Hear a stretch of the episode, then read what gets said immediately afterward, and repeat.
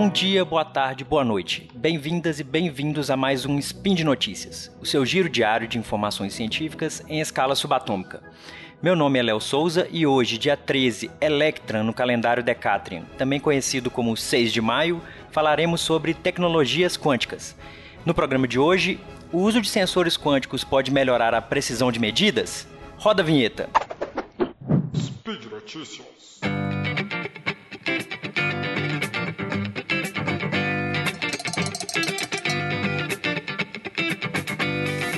E aí, pessoal, bom ou não?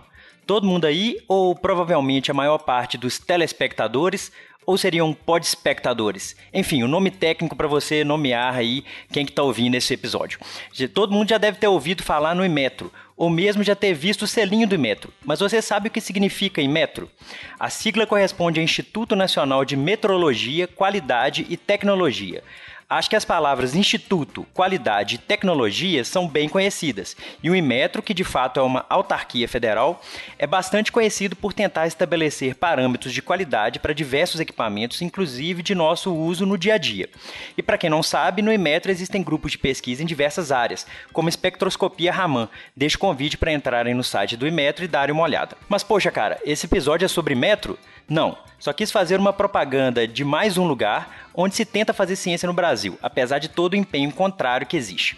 Usei o Imetro para fazer um gancho com uma palavrinha que tem bastante espaço no nome Imetro, mas que pouco se fala: metrologia. Não é meteorologia, mas metrologia.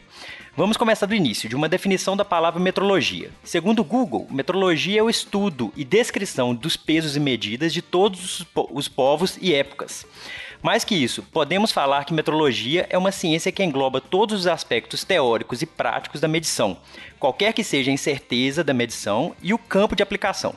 Basicamente, em linhas muito gerais mesmo e super simplificando, em um problema metrológico temos que propor estratégias de medidas para estimar certo parâmetro de um sistema físico, dado uma certa incerteza na medição. Então, ok, por exemplo, se eu quero construir uma cadeira que tem uma base quadrada de 40 centímetros de lado, tem que estabelecer padrões e processo de medidas para garantir que a base da cadeira tenha aproximadamente 40 centímetros de lado. Para isso, eu posso usar um padrão, por exemplo, o metro, e um equipamento, por exemplo, uma trena, e medir com certa precisão os lados da base da cadeira e verificar que eles têm aproximadamente 40 centímetros e pronto, bola para frente. Para o caso de uma cadeira apenas, esse problema é simples, mas e para um caso geral, onde eu tenho um sistema físico e quero estimar um parâmetro desse sistema, como proceder? Uma tática que pode ser usada é, a partir de Nzão cópias de um sistema físico de interesse, por exemplo, Nzão cadeiras. Procuramos algum tipo de medição que pode ser feita com trenas, por exemplo, e juntamos toda a estatística de medidas para estimar o valor do parâmetro, o lado da base em nosso exemplo, com a maior precisão possível, ou seja, que o valor estimado para o parâmetro seja o mais próximo possível do valor real do parâmetro.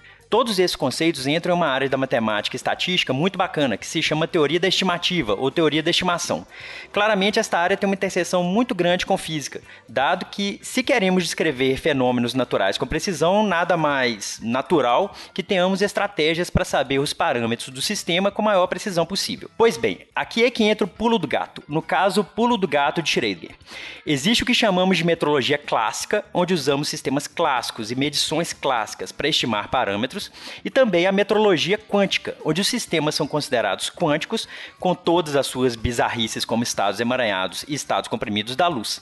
E mais, resultados tanto teóricos quanto experimentais sugerem que o uso de sistemas quânticos podem ultrapassar e muito o ganho em precisão de parâmetros, quando comparados com sistemas clássicos. Isto ocorre porque, se você realizar a medida quântica ótima em um sistema quântico, sendo essa medida podendo ter também aspectos quânticos, a precisão em sua estimativa pode ter um ganho quadrático quando comparada à precisão usando sistemas clássicos. Para quem quiser conferir aspectos mais técnicos sobre este resultado, em especial um limite da teoria de estimativas chamado limite de Kramer-Hall, vou deixar um artigo excelente de revisão e também minha tese de doutorado que tem algumas sessõezinhas só sobre teorias de estimativas quânticas mas não vou te encher demais sobre aspectos técnicos e matemáticos sobre metrologia e teoria de estimativas. E só agora que vou entrar na pesquisa específica deste spin de notícias. Nos artigos que deixo na descrição, um grupo de pesquisa austríaco desenvolveu um conceito teórico e experimental que pode operar sensores com grande precisão, o que nos remete ao papo anterior sobre metrologia. Para isso, os pesquisadores utilizaram um método trazido da computação quântica, que é qual? São algoritmos variacionais quânticos que descrevem circuitos de porta-lógicas quânticas que dependem de parâmetros livres. Olha aí a metrologia aparecendo, hein? tem parâmetros livres aí na jogada. Através de rotinas de otimização, o, o sensor desenvolvido busca de maneira autônoma encontrar o melhor cenário para um resultado ótimo.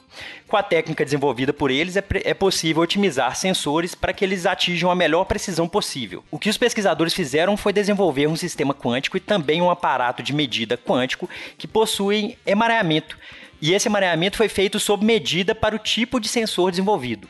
Isso permite que a precisão do sensor desenvolvido chegue próximo à máxima precisão que pode ser alcançada.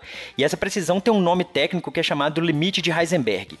Nas palavras de um dos pesquisadores, abre aspas, no desenvolvimento dos computadores quânticos aprendemos como preparar estados emaranhados sob medida. Agora estamos usando este conhecimento para construir melhores sensores. Fecha aspas, o que é muito bacana. A partir de comparações do sistema experimental usado, baseado num computador quântico de íons armadilhados que eles usaram, eles compararam os resultados experimentais com algumas simulações feitas em supercomputadores e a equipe notou que os resultados experimentais estavam batendo muito bem com o previsto na simulação. Daí eles deram o brilhante passo de otimizar automaticamente os parâmetros do sistema sem conhecimento anterior, tarefa muito parecida com o que aprendizado de máquina faz.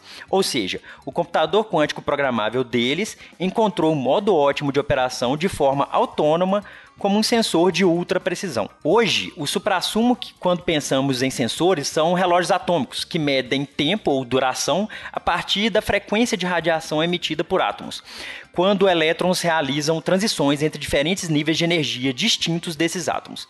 Relógios atômicos podem ser encontrados em institutos em todo o mundo, inclusive no Brasil, por exemplo, no Observatório Nacional, e também em satélites de sistemas de navegação tipo GPS. Os pesquisadores austríacos realizaram o procedimento proposto por eles em relógios atômicos, chegando próximo ao limite de precisão de Heisenberg para relógios atômicos.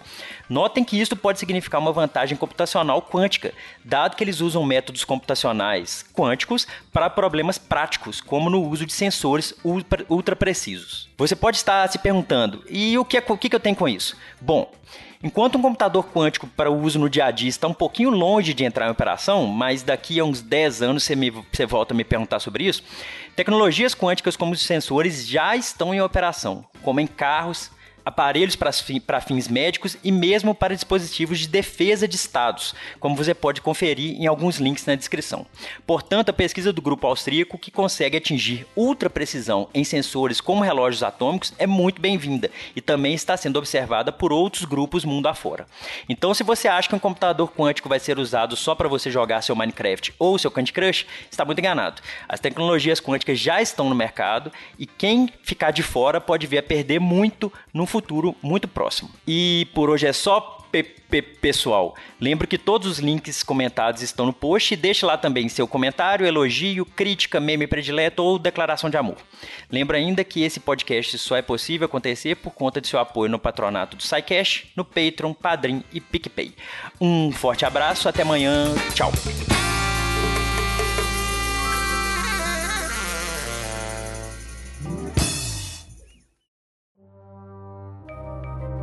Este programa foi produzido por Mentes Deviantes. deviante.com.br.